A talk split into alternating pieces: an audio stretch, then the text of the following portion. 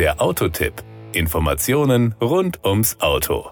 Vor gut zwei Jahren feierten gleich zwei neue Citroën-Modelle ihre Weltpremiere. Zum einen der neue 100% elektrisch angetriebene Citroën EC4, zum anderen der neue Citroën C4 mit effizienten Verbrennungsmotoren. Wir beschäftigen uns heute mal intensiver mit dem Citroën C4 PureTech 130, also mit einem der verbrennergetriebenen Modelle.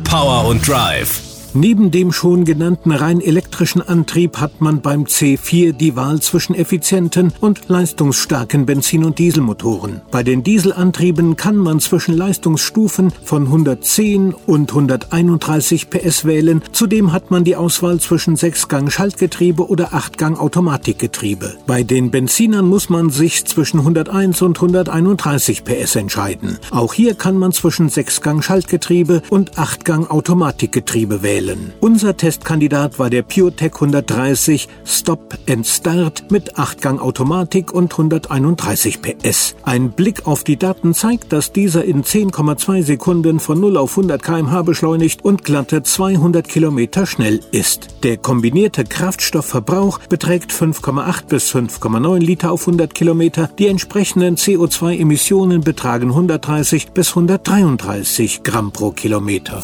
Die Kosten.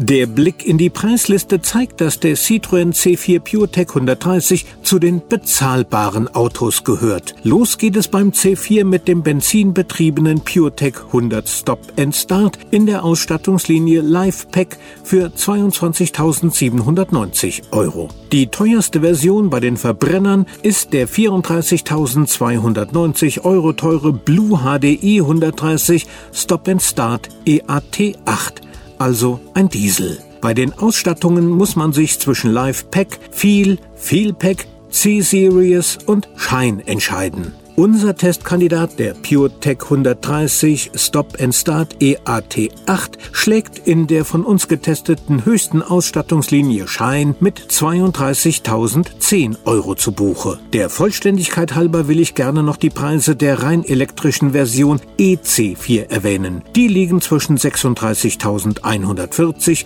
und 38.840 Euro. Das war der Autotipp.